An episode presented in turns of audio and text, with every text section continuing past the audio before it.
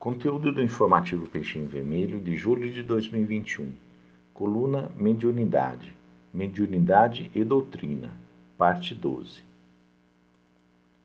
Este artigo é o 12 de uma série baseada na obra Mediunidade e Doutrina, do autor Carlos Bacelli, pelo espírito de Odilon Fernandes.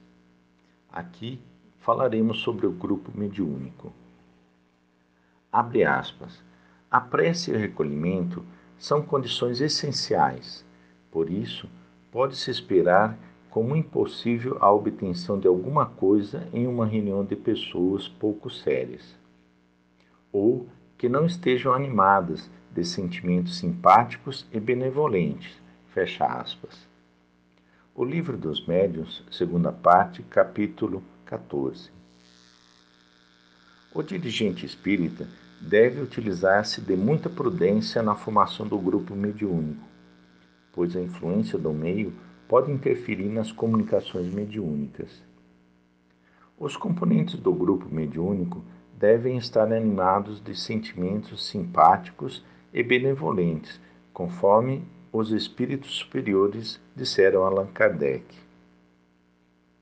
Companheiros do grupo mediúnico devem ser pessoas integradas no centro espírita, afeitas ao estudo e ao trabalho.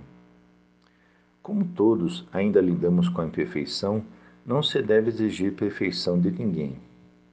Mas não se pode esquecer a colocação de Kardec. Abre aspas.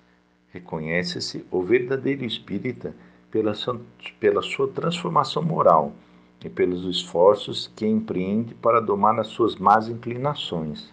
Fecha aspas.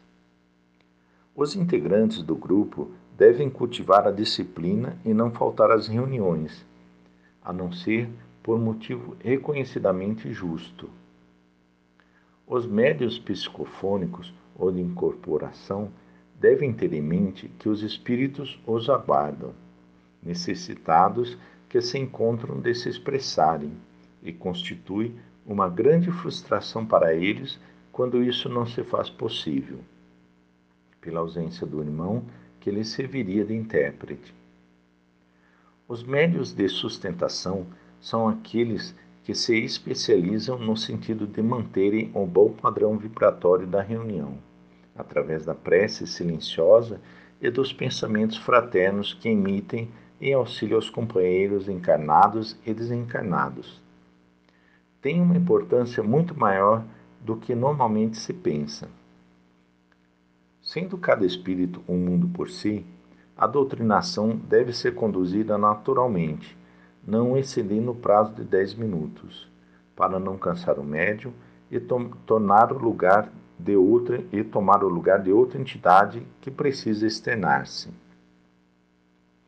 O médio doutrinador não deve esperar que o espírito modifique seu modo de pensar num diálogo rápido.